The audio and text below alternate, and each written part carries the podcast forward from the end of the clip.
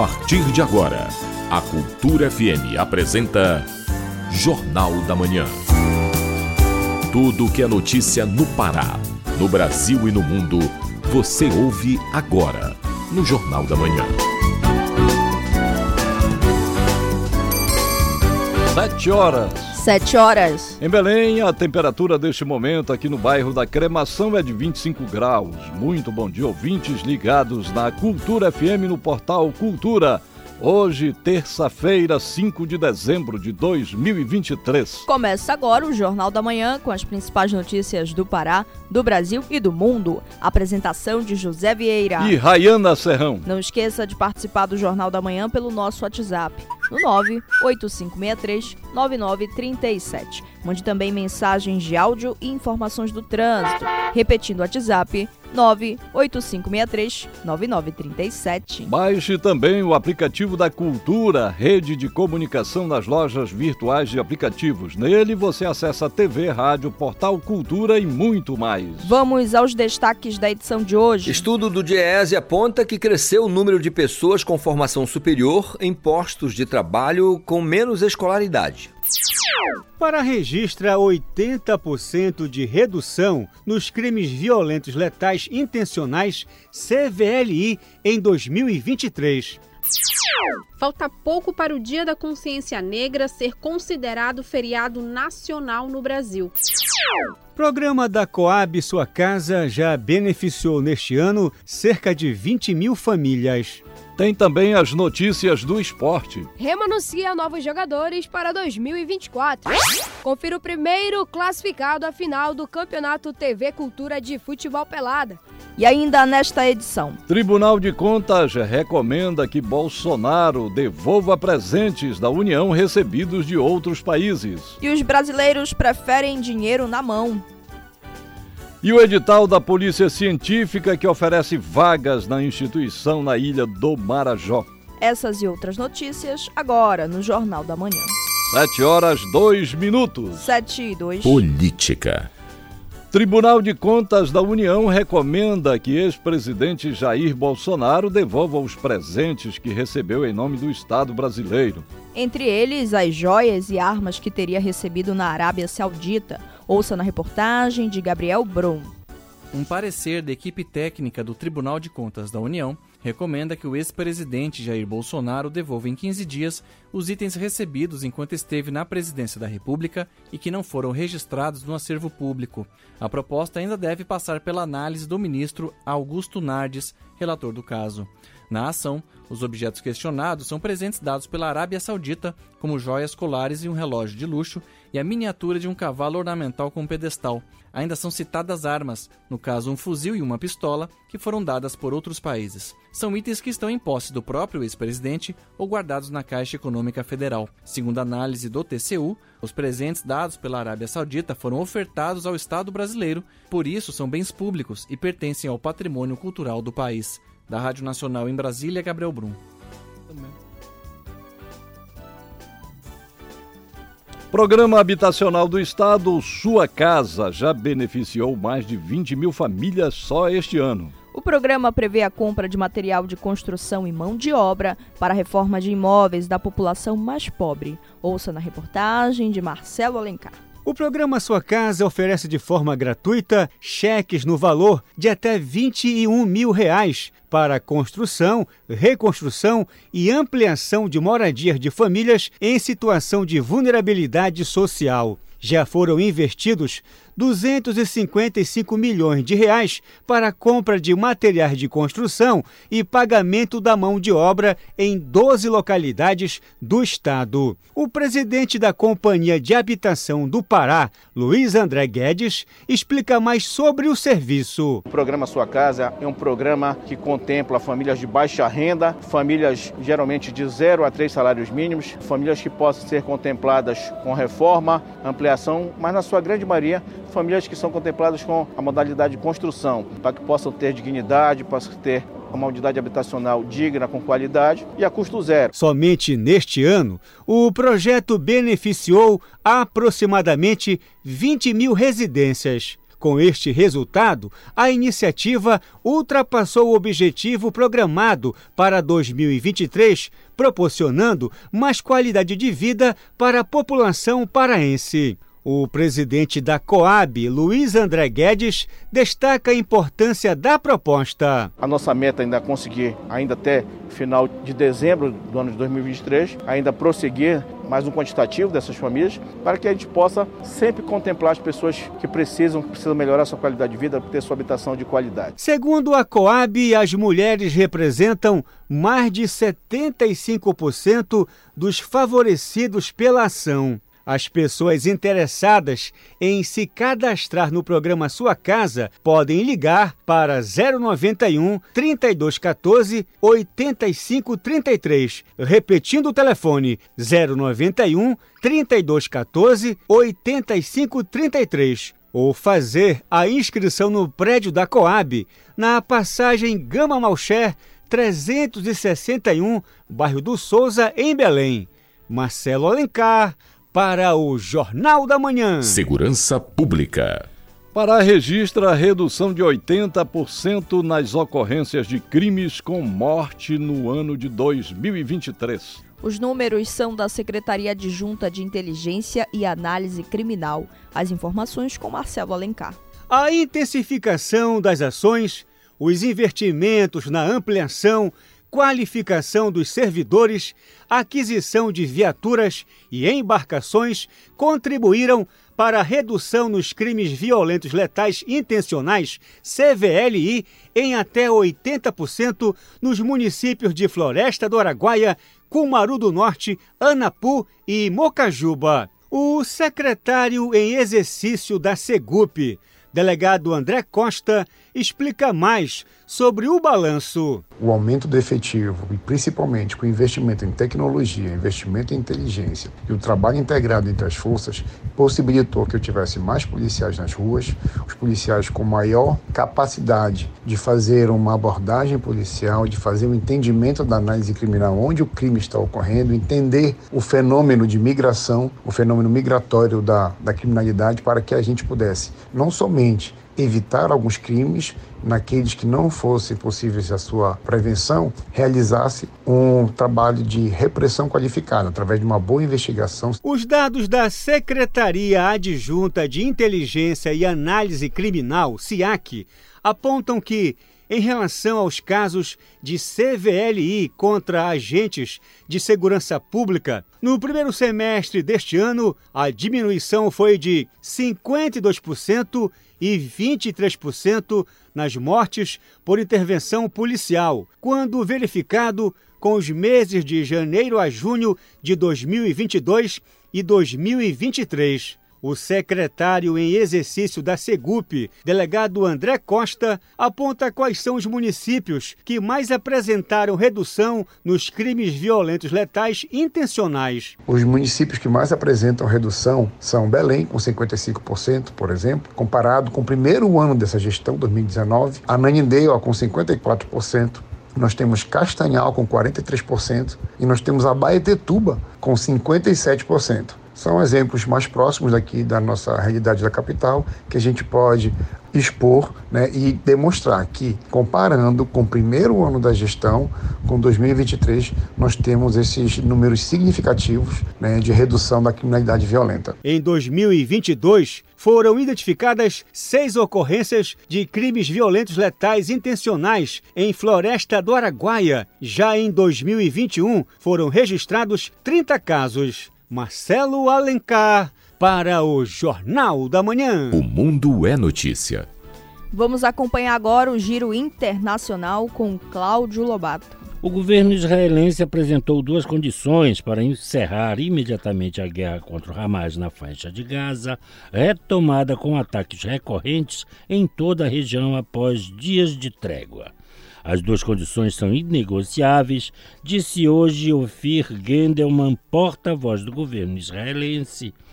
Em entrevista coletiva concedida hoje, o oficial disse que a guerra seria encerrada imediatamente caso o Hamas cumprisse duas exigências. Primeira, o Hamas deve libertar todos os sequestrados sem qualquer exceção. Segunda, os líderes do Hamas devem se render e esta organização terrorista deve ser desmantelada completamente e para sempre.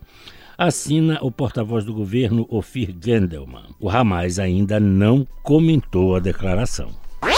A diretora de orçamento da Casa Branca, Shalanda Yang, alertou em uma carta ao presidente da Câmara dos Deputados, o republicano Mike Johnson, e a outros líderes do Congresso que os Estados Unidos estão ficando sem tempo e sem dinheiro para ajudar a Ucrânia a combater a Rússia no conflito entre os dois países.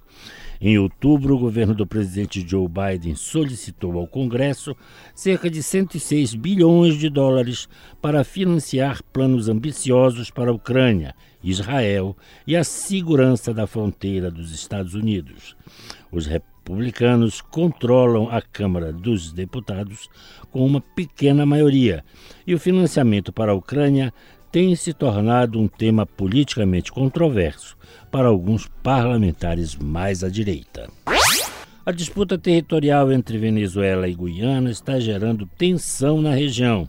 Segundo Caracas, mais de 95% dos eleitores apoiaram a proposta de criar a província venezuelana do Essequibo em um referendo realizado neste domingo.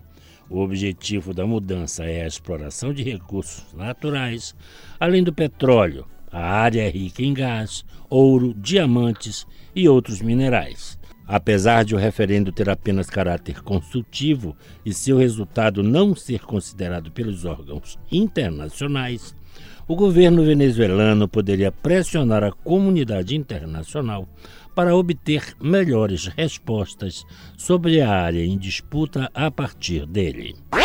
Com informações da agência Reuters e UOL Internacional, Cláudio Lobato, para o Jornal da Manhã. 7 horas 11 minutos. 7 e 11. Trânsito na cidade. Vamos saber como está o trânsito na capital paraense e região metropolitana. Quem tem as informações é o repórter Marcelo Alencar. Bom dia, Marcelo. Olá, José Vieira, bom dia para você, bom dia principalmente também para nossa querida colega Raiana Serrão e para todos os ouvintes do Jornal da Manhã. Vai uma super dica aqui para os moradores do bairro da Condor e também dos Jurunas, é, que estão se organizando para pegar né, o itinerário ao centro da capital paraense. A gente recomenda a Avenida Bernardo Saião, tá? É, que apresenta trânsito bastante tranquilo agora pela manhã. A velocidade média na via pode ser alcançada até 30 km por hora, tá? Então essa dica para você que é morador da Condor ou do Jurunas, chegar ao centro da capital de uma maneira mais rápida e com qualidade e segurança. Almirante Barroso tem trânsito é, intenso do entroncamento até o segundo Batalhão de Infantaria de Selva. A velocidade média na via é de até 12 km por hora nesse trecho. Depois do segundo Batalhão de Infantaria de Selva, o trânsito já segue moderado até na esquina da Travessa Antônio Baena, com velocidade média de 20 km por hora. Passando da Travessa Antônio Baena, ele já fica tranquilo e segue dessa forma até na José Malcher. É, no fluxo contrário da Avenida Almirante Barroso, sentido São Brás em troncamento, ele está bastante tranquilo agora pela manhã, alcançando a velocidade máxima de até 50 km por hora. Rodovia BR-316, para você do município de Marituba, que já está se organizando para chegar a Ananindeua, né, que é um dos centros comerciais também da cidade agora, e, de, e, logo em seguida também aquelas pessoas que pretendem chegar ao centro da capital, pegando a BR e depois a Almirante Barroso. BR-316, do município de Marituba até ali o viaduto do Coqueiro, o trânsito está moderado, velocidade média de 20 km por hora, passando do viaduto do Coqueiro na BR, o trânsito já está intenso. Do, do, viaduto do Coqueiro até ali próximo do Shopping Castanheira, a velocidade média é de 10 km por hora.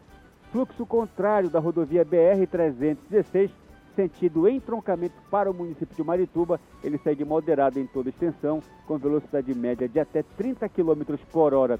E não esqueça, motorista de carro, motorista de ônibus, você que está na van, é, use sempre o cinto de segurança, tá certo? Ele salva vidas, ele evita multas e um detalhe, é, ele preserva ah, o meio ambiente, preserva a sua vida. E você que é, é motociclista, nunca esqueça de colocar o capacete. Ele evita multas e também salva a sua vida. Marcelo Alencar, direto do Departamento de Rádio e Jornalismo para o JM, volta no comando Rayana Serrão e José Vieira.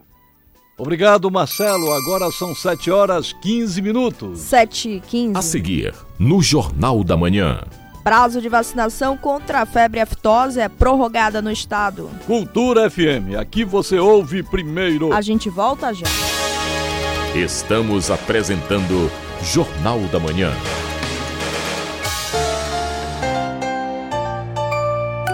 Crie uma rotina de uso das telas com horários definidos e supervisione sempre os conteúdos visitados pela criança. O uso das telas por crianças de 3 a 5 anos, recomendado pela Sociedade Brasileira de Pediatria, é de até uma hora por dia. Supervisionar é proteger. Cultura, rede de comunicação em defesa dos direitos da criança. Uma sociedade mais justa se constrói com mais participação feminina em todos os espaços. Para combater a desigualdade e apoiar as mulheres nessa luta, precisamos da união de todos. Apoie esta causa.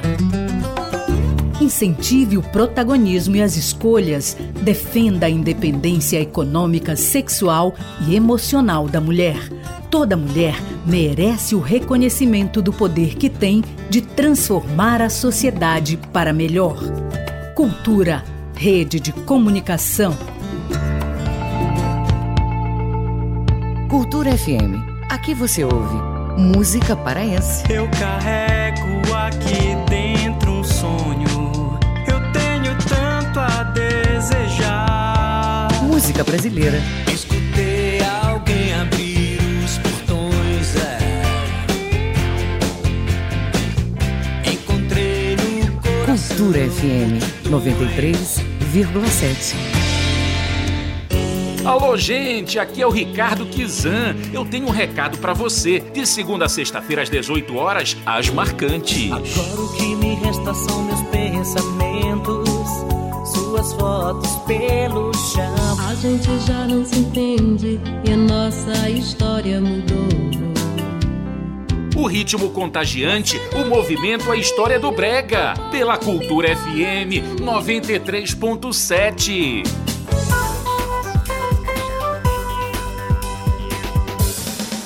Voltamos a apresentar Jornal. Previsão do tempo. Na região metropolitana, amanhã vai ser nublada, podendo chover a qualquer hora do dia e também à noite. Em Belém, máxima de 33 e mínima de 24 graus. A previsão é semelhante em toda a região nordeste paraense, que tem possibilidade de chuva leve entre a madrugada e o início da manhã, se estendendo pelo resto do dia. Máxima de 32 e mínima de 24 graus em Mocajuba. No sudeste do estado, manhã com tempo encoberto a nublado, com previsão de chuva isolada. Em Floresta do Araguaia, temperaturas do ar com máxima de 33 e mínima de 22 graus. Jornal da Manhã. De segunda a sábado, às 7 da manhã, aqui na Cultura FM. 7 horas 18 minutos. 7 e 18. Correspondente Cultura. Festa Literária de Santarém movimentou mais de 1 milhão e 200 mil reais. Vamos ao vivo até lá conversar com o nosso correspondente Miguel Oliveira, que tem mais detalhes desse evento que faz parte da Feira Panamazônica do Livro. Bom dia, Miguel. Bom dia, Vieira. Bom dia, Rayana. Bom dia, ouvinte do Jornal da Manhã. Falamos ao vivo de Santarém nesta terça-feira.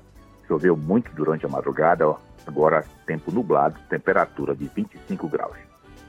Encerrou no último domingo no Centro de Convenções Sebastião Tapajós, aqui em Santarém, a Festa Literária de Santarém. O evento, que fez parte da programação da 26ª Feira Panamazônica do Livro, iniciou no último dia 29 e movimentou mais de 1 milhão e 200 mil reais. Segundo o secretário regional de governo, José Maria Tapajós, A festa literária foi um sucesso tanto de público quanto de vendas.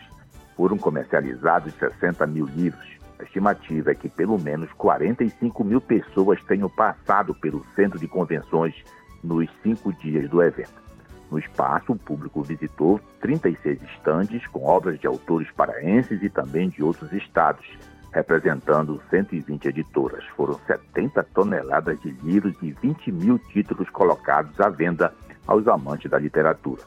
Durante o evento foram gerados 100 empregos de forma direta e indiretamente. A programação contou ainda com apresentações culturais, shows musicais, noites de autógrafos e lançamento de obras inéditas.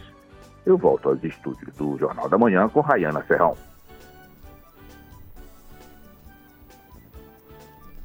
E o prazo de vacinação contra a febre aftosa é prorrogado no Pará. Miguel, os produtores aí da região de Santarém estavam com dificuldades de imunizar o rebanho por causa da forte estiagem? Isso mesmo, Rayana. Produtores rurais paraenses têm o próximo dia 22, agora de dezembro, para vacinar o rebanho contra a febre aftosa e até o dia 29 para fazer a declaração de imunização dos animais à Agência de Defesa Agropecuária do Estado do Pará, a DEPARA. A campanha de vacinação, iniciada em novembro, abrange 127 municípios do estado. A prorrogação do prazo atende a um pedido feito pelos produtores do Oeste Paraense, Rayane, região que foi severamente afetada pela estiagem este ano. O Pará é considerado área livre de aftosa com vacinação. Segundo o fiscal agropecuário Jorge Santos, gerente do Programa de Erradicação da Febre Aftosa, a seca registrada na Amazônia acabou gerando o pedido de prorrogação ao Ministério da Agricultura e Pecuária, já que com rios baixos, a logística para o transporte do gado foi comprometida. Agora, o calendário de vacinação apresenta as seguintes datas: comercialização e aplicação da vacina contra a febre aftosa até 22 de dezembro, declaração da vacina até 29 de dezembro. De Santarém, Miguel Oliveira para o Jornal da Manhã. Obrigado, Miguel. Um bom dia e um bom trabalho para você aí em Santarém. Agora são 7 horas 22 minutos. 7 e 22. O Pará é notícia. Seduc vai liberar recursos para aquisição de livros a funcionários da educação durante a Feira do Livro de Bragança. Ouça agora no Giro do Interior com Ana Tereza Brasil. A Secretaria de Estado de Educação, a SEDUC, vai disponibilizar crédito de 200 reais para 757 servidores efetivos da rede estadual adquirirem livros durante a Festa Literária de Bragança, na região de integração do Caeté. O evento vai ser realizado desta quarta-feira, dia 6 de dezembro, até domingo, dia 10, no Liceu de Música. Os recursos serão repassados pelo programa Cred Livro, que este ano tem investimento de 4 milhões e 600 mil reais do governo do Pará por meio da SEDUC. Nesta oportunidade, vão ser contemplados servidores de 16 municípios da região de integração do Caeté. A secretaria esclarece que os servidores já contemplados com o benefício não recebem o incentivo e que dúvidas sobre o programa podem ser esclarecidas com a equipe do Cred Livro, que vai estar na festa literária.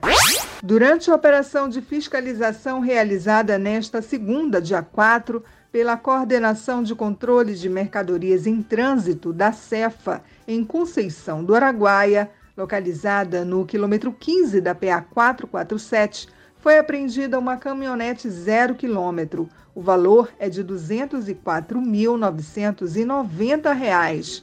O caminhão transportava veículos novos saídos de Goiânia com destino a várias cidades do Pará, como Conceição do Araguaia, Redenção e Xinguara. O veículo estava sendo transportado sem o recolhimento do diferencial de alíquota do ICMS. Foi emitido um termo de apreensão e depósito, TAD, no valor de R$ 31.887, referente ao ICMS e multa. Inicia hoje, 5 de dezembro, o concurso público para o cargo de agente de trânsito da Prefeitura Municipal de Cametá, no Nordeste do Pará. A inscrição é de 100 reais. O concurso oferta nove vagas, mais formação de cadastro de reserva para a Superintendência Municipal de Trânsito e Transporte. Os interessados podem se inscrever até 7 de janeiro. É preciso ter nível médio completo, idade mínima de 18 anos, entre outros requisitos. A jornada é de 30 horas semanais. Outras informações sobre o edital podem ser obtidas no site da Prefeitura de Cametá, prefeituradeccametá.pa.gov.br. Ana Tereza Brasil, para o Jornal da Manhã. O cultivo da fibra de malva se destaca no processo de descarbonização da Amazônia, já que é tradicional da região e promove grande sequestro de gás carbônico da atmosfera. Em 10 anos de cultivo, essa planta capturou mais de 18 mil toneladas de CO2, o que impulsionou os participantes, o que impressionou os participantes da COP28 em Dubai. Todos os detalhes com o nosso repórter Marcos Aleixo. Em se tratando da bioeconomia, a cadeia produtiva da fibra da malva no Pará, em 10 anos, capturou mais de 18 mil toneladas de CO2 da atmosfera. Durante a 28ª Conferência das Nações Unidas sobre Mudança do Clima, COP28 em Dubai, nos Emirados Árabes, veio à tona a discussão da colaboração da bioeconomia para que o Brasil consiga atingir suas metas de descarbonização. A ação vai evitar o lançamento de 21 bilhões de toneladas de CO2 na atmosfera até 2050 e o PIB do Pará, referente à bioeconomia, pode alcançar 178 bilhões de reais. O exemplo desse potencial da nossa bioeconomia, que estará na COP28, é a cadeia da fibra de malva aqui no estado, representada pela Companhia Têxtil de Castanhal CTC. O diretor da companhia, Flávio Junqueira, dá detalhes da produção da empresa aqui no estado. Nós produzimos a semente junto com diversos colaboradores nossos e cada vez mais buscando uh, a transição entre o extrativismo da semente para a cultura da semente no Nordeste paraense. Essas sementes elas são distribuídas pelo estado do Pará e também para o estado do Amazonas. Inclusive temos uma filial em Manacapuru, onde dali para cima, nos Solimões, é, existe uma cultura já difundida há muitas décadas no plantio da malva. Importante ressaltar que é uma cultura de várzea, contrasta com o extrativismo, em uma área que existem muito poucas é, opções de renda para a população local. Portanto, a cultura da malva ela é extremamente pulverizada do Pará, divisa com o Maranhão, até o Alto Solimões. Durante o evento, a empresa vai distribuir pelo Sebrae para ministros e secretários de meio ambiente 300 bolsas exclusivas de malva amazônica.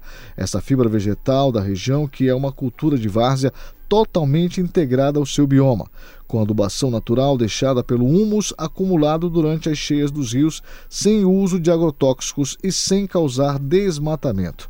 Ela utiliza água da chuva para irrigação, além de gerar renda para milhares de pessoas no coração da região amazônica. A Castanhal prioriza o uso de energia solar, além de contratar a carga energética necessária ao funcionamento de sua fábrica e filiar diretamente do Mercado Livre de usinas ambientalmente sustentáveis.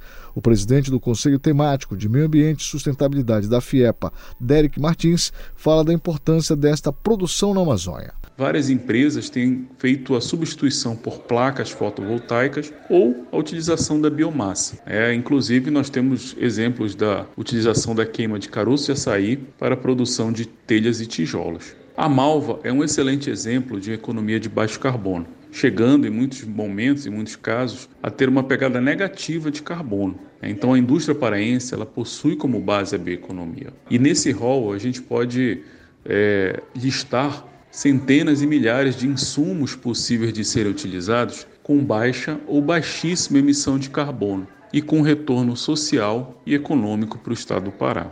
Marcos Aleixo para o Jornal da Manhã. Instituto de Polícia Científica lança edital para seleção de profissionais para cargos na Ilha do Marajó.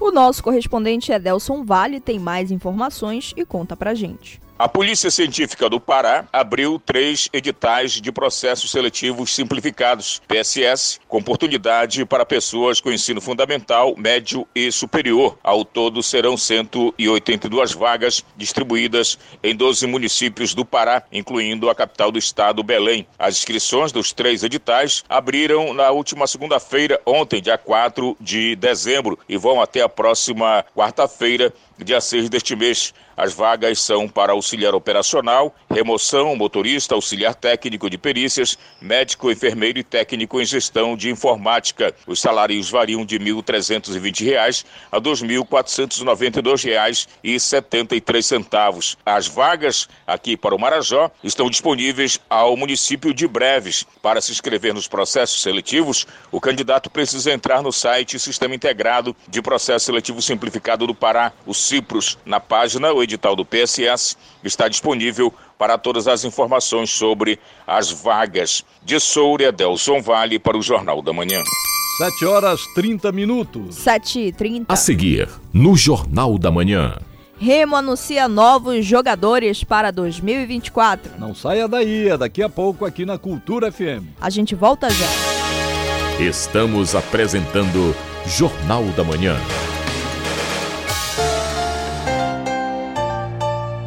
Nesta quinta, dia 7 de dezembro, o festival que valoriza a cultura da Amazônia chega ao seu último dia. Jambu Live 2023, um palco de novas descobertas. A programação começa às 6 da tarde na Sala Vicente Salles, no Memorial dos Povos, em Belém.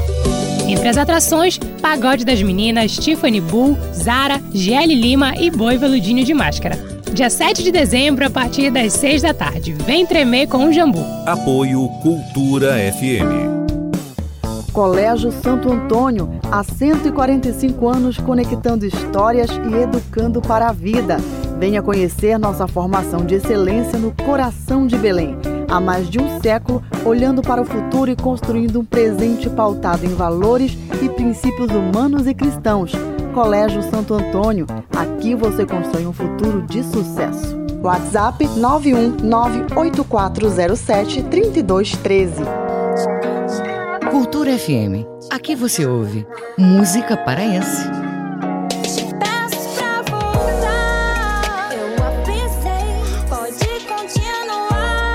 Música brasileira.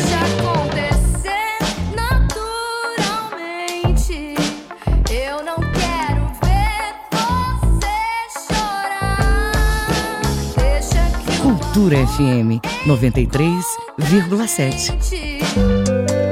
Configure suas redes sociais para que só os amigos possam ver suas publicações. Oriente seus filhos a não usar a câmera, não trocar fotos e informações pessoais na internet. Supervisionar é proteger. Cultura, rede de comunicação, em defesa dos direitos da criança.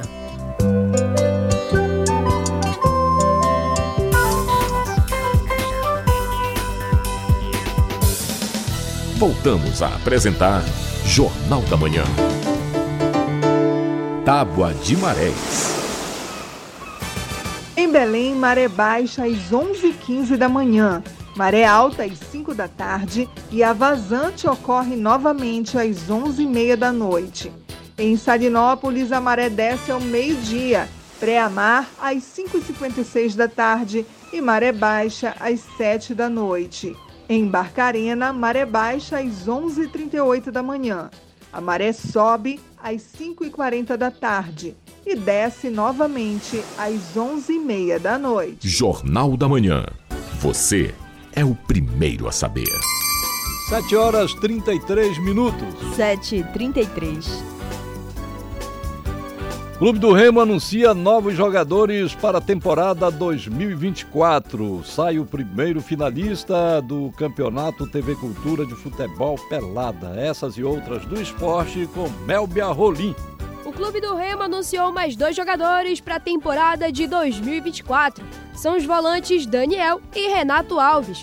Com 27 anos, Daniel estava no ABC, onde atuou em 35 partidas e marcou dois gols neste ano. Ao longo da carreira, ele vestiu também a camisa do Palmeiras, do Red Bull Bragantino, da Ferroviária e também do Mirassol.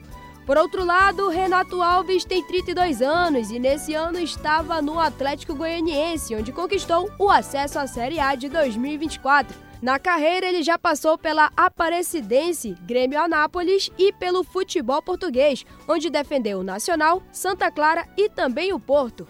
Além da dupla de volantes, o Remo já tinha anunciado o centroavante Ítalo. Nos últimos dias, diversos nomes foram especulados nas redes sociais pelos torcedores azulinos. E sobre isso, o executivo de futebol do clube, Sérgio Papelim, contou se é verdade ou fake news. Esses nomes aí que você falou é mais especulação. Assim, a, gente, a ideia nossa é mesclar uma equipe jovem né, com alguns atletas experientes para poder dar um suporte. Porque quando você contrata uma equipe só de jogador jovem, com o risco de chegar no Mangueirão, um jogador for mal, levar uma vaia da do Remo, nunca mais você conta com ele, entendeu? Então a gente tem uma mescla de, de jogador mais experiente para dar um suporte, dar um equilíbrio à equipe, entendeu? Porque assim, aí o cara diz, não, jogador velho, se o jogador estiver bem fisicamente, em boa condição, é um campeonato brasileiro da Série C é diferente de você disputar um brasileiro da Série A ou Série B, é, que são vários, muito mais jogos, né? O brasileiro da Série C praticamente é um jogo por semana, então dá para o cara jogar e, e ter uma recuperação boa. O primeiro classificado à final do Campeonato TV Cultura de Futebol Pelada é o R10 da Cabanagem. A vaga foi conquistada após vitória nos pênaltis por 5 a 4 em cima do Santa Cruz do Distrito. No tempo normal, as duas equipes empataram em 1 a 1. E hoje vamos conhecer a segunda equipe classificada à final da competição. Tigres do Tenoné e Benfica vão jogar a partir das 7 horas da noite, com transmissão da TV, YouTube, app e também do portal Cultura. O Paysandu anunciou que o atacante Mário Sérgio não vai seguir no clube em 2024. O jogador que chegou ao Paysandu no início de 2023 disputou a Copa Verde, Copa do Brasil, e fez parte do elenco que conquistou acesso à Série B do Brasileiro, além de ter sido artilheiro do Parazão. Ao todo, foram 44 jogos disputados com a camisa bicolor e 22 gols marcados.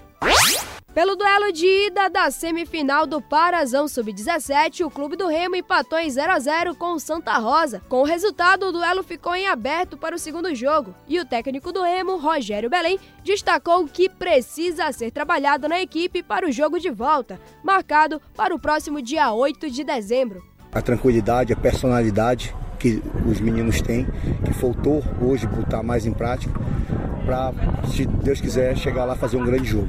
Já na outra semifinal, a Tuna ia enfrentar o Castanhal, porém o confronto foi suspenso pelo Tribunal de Justiça Desportiva do Pará, que acatou o pedido liminar feito pelo Departamento Jurídico do Paysandu.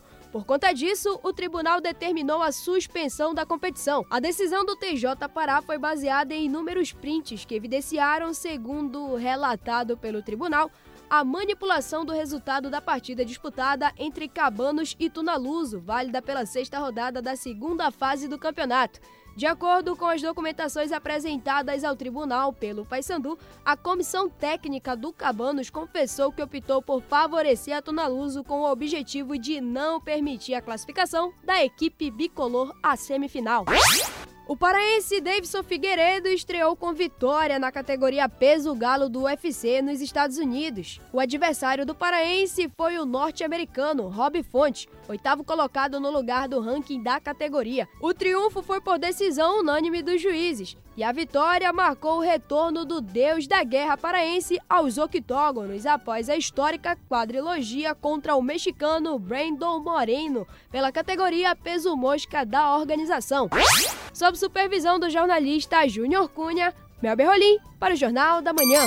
7 horas 38 minutos. 7 e 38 Economia e finanças. Pix, cartão de crédito, cheques. Não, nada disso. Brasileiro gosta mesmo é de dinheiro na mão. Pois é, Vieira, isso que confirma o levantamento feito pela Confederação Nacional do Comércio. Vamos saber mais na reportagem de Rafael Ribeiro. Mesmo com o aumento das contas digitais e o acesso facilitado para trâmites financeiros através da internet, a prática de sacar dinheiro em pontos de atendimentos e agências bancárias continua sendo a melhor alternativa para os brasileiros, como aponta um estudo da Tecban, juntamente com o Instituto de Pesquisa Datafolha. O levantamento, realizado entre os meses de setembro e outubro de 2023, aponta que 54% dos entrevistados costumam fazer saques no dia a dia, uma elevação de 12% na comparação com os números apresentados no ano passado. Patrícia Oliveira, gerente responsável pela condução da pesquisa na Tecban, ressaltou quais foram os principais motivos dessa escolha. O aumento de pessoas que sacam dinheiro deixa evidente a convivência entre os meios de pagamento. O brasileiro ele precisa de autonomia para poder escolher o meio de pagamento mais conveniente de acordo com a situação. Existem pessoas que usam o dinheiro para pleitear um desconto, outros para poder controlar melhor o orçamento. Aos endividados, pode ser uma boa alternativa para poder priorizar a conta é, da sua preferência. Acredito que é, o aumento dos brasileiros que sacam também está associado ao aumento do dinheiro em circulação. Em 2019 eram 280 bilhões de dinheiro em circulação e atualmente são cerca de 340 bilhões em circulação. O estudo aponta que 69% dos entrevistados não conseguiu fazer alguma transação financeira por instabilidade de conexão da internet, como apontou Patrícia Oliveira. A nossa pesquisa mostrou que mais de dois terços dos brasileiros já enfrentou algum problema de conexão para fazer uma transação financeira. Então, o desafio de conectividade no Brasil é uma realidade e a inclusão financeira é fazer o dinheiro chegar até as pessoas, permitir que elas tenham autonomia para usar suas finanças. Então, as limitações de conectividade impactam na inclusão financeira de milhões de brasileiros. Dentro deste estudo detalhado, brasileiros mantêm a prática de guardar dinheiro em casa. Cerca de 53% dos entrevistados optam por ter notas e moedas na residência. Agência Rádio Web, produção e reportagem Rafael Esgrilles. Pesquisa do DIEESE diz que número de pessoas ocupadas com curso superior aumentou. Confira na reportagem de Isidoro Calixto. Os dados foram divulgados pelo DIEESE. O número de pessoas ocupadas que têm ensino superior completo cresceu 15,5% entre 2019 e 2022. Os números têm base em dados da PNADIC, Pesquisa Nacional por Amostra de Domicílio Contínua, do IBGE. Mas os pesquisadores dizem que a alta, no entanto, é maior em ocupações que não exigem terceiro grau. Nélio Bordalo, economista, consultor de empresas e membro do Conselho Regional de Economia dos estados do Pará e Amapá, explica. Nós temos aí ah, nossos setores eh, econômicos mais ativos, é o setor do comércio e serviços. Né? Portanto, ah, não exige uma qualificação superior para seus empregados. É claro que indústrias, é, o setor bancário já realmente já exige aí uma qualificação melhor. A problemática em torno desse resultado gera situações preocupantes. A piora na qualidade do emprego traz uma série de consequências para a economia brasileira. Ela tem um impacto crucial na produtividade do país. Por exemplo, o indicador de produtividade é considerado fundamental para a melhoria da atividade econômica e da renda da população brasileira. A tendência reflete um aumento de 14,9% do número de pessoas em idade ativa, ou seja, de 14 anos de idade ou mais, com ensino superior completo na comparação entre 2019 e 2022. Isso equivale a cerca de 3,7 milhões a mais de pessoas com tal qualificação. O levantamento aponta aumento de 22% no percentual de pessoas com nível superior trabalhando como balconistas ou vendedores de lojas. Também cresceu em 45% o número de pessoas com nível superior completo trabalhando como profissionais de nível médio na área de enfermagem, por exemplo. O economista Nélio Bordalo comenta: As crises econômicas do Brasil também impactaram negativamente para a manutenção e abertura de novas empresas. Portanto, em cenários de crise, as pessoas com formação superior não conseguem mais encontrar uma vaga compatível com seu nível de estudo. Nos últimos três anos, em relação à pandemia do coronavírus no Brasil, também ampliou essa dificuldade de empregabilidade em função do fechamento de muitos negócios, queda generalizada de emprego e renda no Brasil. Muitas dessas pessoas qualificadas não conseguiram encontrar emprego e até hoje boa parcela dessas pessoas procuram alternativas até em trabalhar na informalidade na tentativa de conseguir sobreviver, ou seja, eles estão trabalhando sem carteira assinada e sem nenhum direito. O Diese destaca no boletim que o fenômeno do aumento da escolarização, especialmente no ensino superior, já ocorre há vários anos, em decorrência da ampliação das universidades públicas e de programas federais de acesso e financiamento às universidades privadas, principalmente a partir do início da década de 2000. Isidoro Calixto para o Jornal da Manhã. 7 horas 44 minutos. 7 e 44 A seguir, no Jornal da Manhã. Evento debate a realidade climática da Amazônia. Cultura FM, aqui você ouve primeiro. A gente volta já. Estamos apresentando Jornal da Manhã.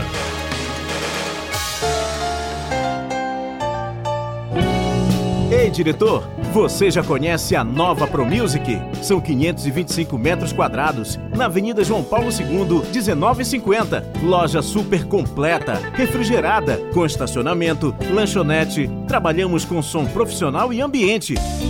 Instrumentos musicais, iluminação, telões e acessórios você encontra na Pro Music, onde os músicos se encontram. Rumo ao oitavo ano. Cultura FM. Aqui você ouve música paraense. Mas só quero te ver e me deixar. Música brasileira. Vão embora de mim. Eu vou pra não voltar. Cultura FM 93,7.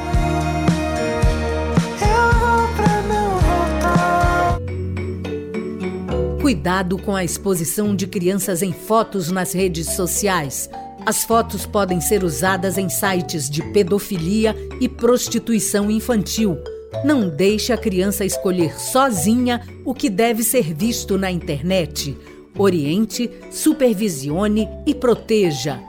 Cultura, rede de comunicação em defesa dos direitos da criança. Música, Informação, cultura, e interatividade. Conexão Cultura. Conexão Cultura. Conexão Cultura. De segunda a sexta, 8 da manhã. Aqui na 93,7. Cultura FM.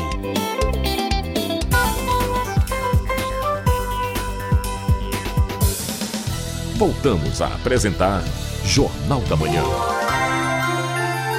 Previsão do tempo.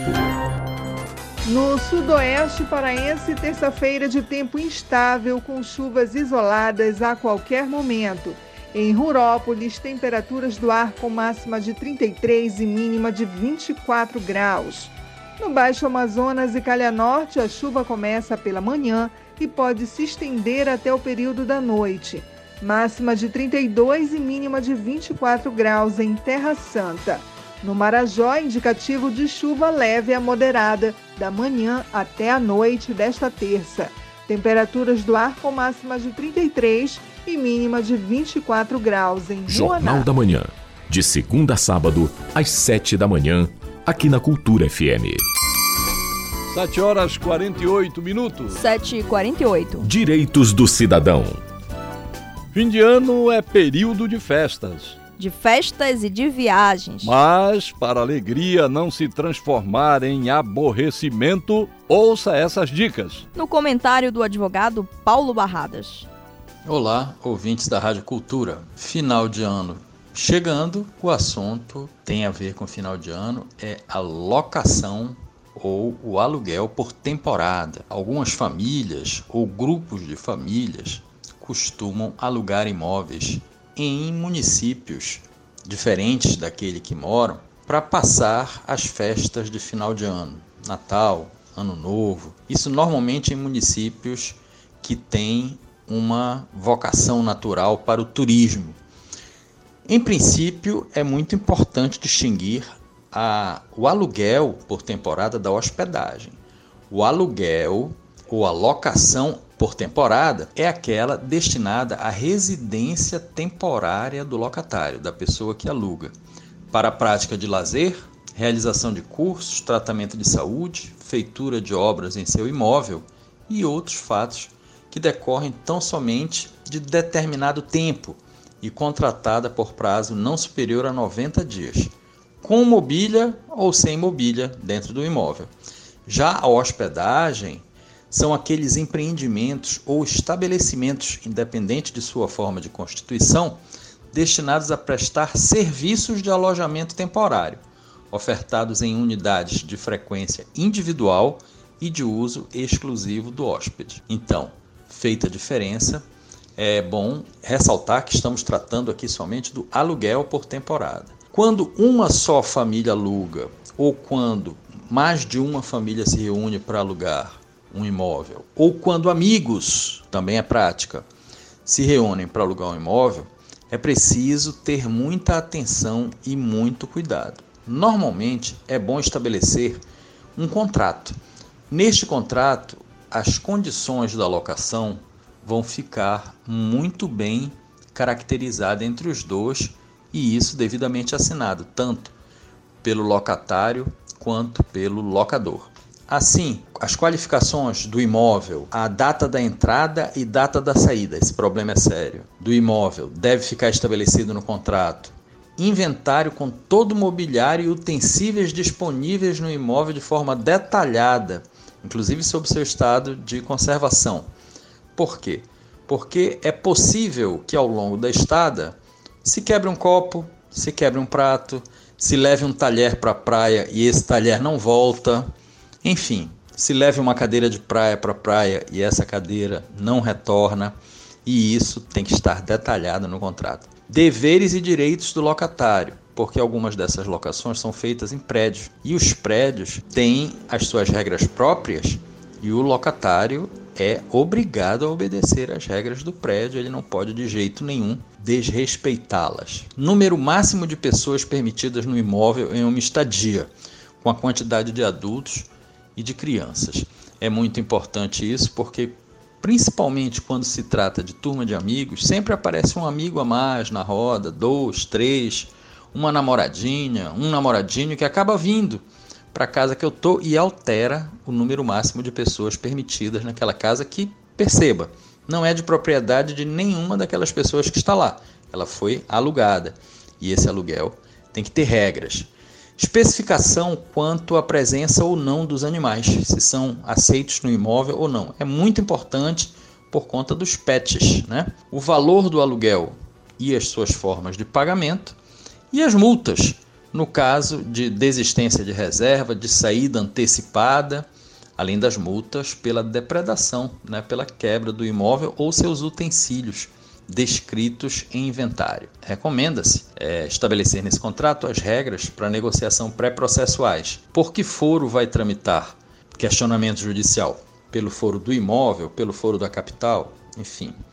Número de testemunhas que o processo vai comportar, perito destinado à avaliação de danos no imóvel ou valor do aluguel, opção de renunciar ou não ao direito de recorrer. Enfim, se tudo isso estiver num contrato antes de feita a locação, a possibilidade de haver problemas na hora da entrega é menor, porque as duas partes já declaram ali na hora do contrato que sabem de todas essas condições. Então, para evitar problema, recomenda-se o contrato e deseja-se boas férias a todos. Por aqui, professor Paulo Barradas para a Rádio Cultura. 7 horas e 53 minutos. 7 e 53. Jornal da Manhã. Informação na sua sintonia. Falta pouco para o Dia da Consciência Negra ser considerado feriado nacional no Brasil. As informações com Rayana Coelho. Já aprovado pelo Senado Federal e pela Câmara dos Deputados, o projeto de lei que torna o Dia da Consciência Negra, celebrado em 20 de novembro, feriado nacional, aguarda agora por sanção presidencial. O texto prevê que a data seja chamada de Dia Nacional de Zumbi e da Consciência Negra. Edson Catendê, representante do Centro de Estudos e Defesa do Negro no Pará, fala sobre o significado dessa reparação histórica. Não deixa de ser uma forma de reparação histórica, reconhecendo o valor e a contribuição dos negros para a construção do Brasil e a necessidade de combater as desigualdades ainda existentes. Lógico que a, a efetivação desse feriado como data nacional, ela representa um avanço na luta contra o racismo, pois é uma oportunidade de reflexão para toda a sociedade brasileira sobre as desigualdades enfrentadas pelos negros no país. É uma forma de mostrar o comprometimento do país em reparar essas injustiças né? e promover a inclusão, e igualdade de oportunidade para todos os cidadãos. O ativista também chama a atenção para a necessidade de se refletir sobre o muito que ainda é necessário fazer para combater o racismo. A criação do feriado é apenas um primeiro passo e que ainda há muito a ser feito para combater o racismo estrutural e promover a igualdade racial no Brasil. Então é necessário que o país pense e reflita na necessidade de investir em políticas públicas efetivas de combate ao racismo, inclusão social e promoção da igualdade de oportunidade para todos. A data é uma homenagem a Zumbi dos Palmares, líder do Quilombo dos Palmares, morto em 1695 e símbolo de resistência contra a escravidão.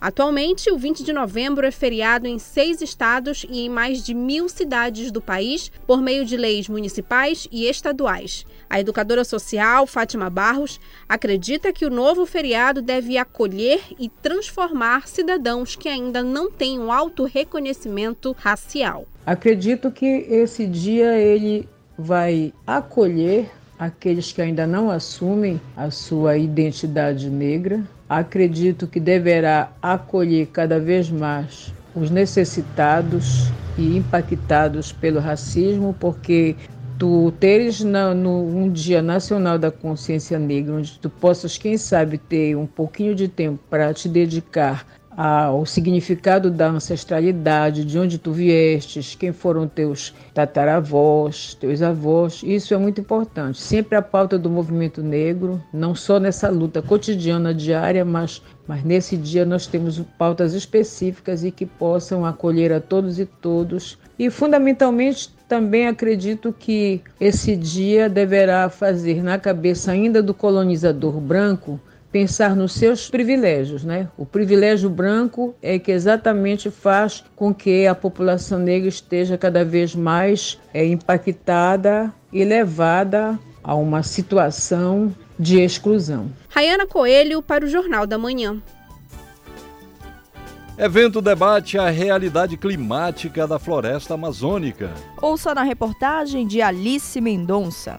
A quarta edição do Ciclo de Estudos em Análise do Discurso, o CICLAD, traz o tema Pelos Estudos da Linguagem Debates em torno da realidade climática da floresta amazônica. E vai debater a relação entre os estudos da linguagem sobre a identidade amazônica e o que ela representa com foco na discussão sobre a sustentabilidade, como explica o professor da Universidade Federal do Pará, Marcos Dantas. O quarto Ciclade, então, é um evento que visa mostrar-se como um momento motivador das discussões de um grande congresso panamazônico dos professores de linguagem da educação básica, que ocorrerá em Belém, na UFPA, e que tematizará as tensões que envolvem a preservação, sustentabilidade da floresta em sua integralidade homem-natureza. O evento ocorre no dia 12 de dezembro na UFPA Campus de Castanhal e vai debater sobre diversos temas relevantes que envolvem a Amazônia, como as tensões relativas às ordens de poder e o acúmulo de riquezas na região.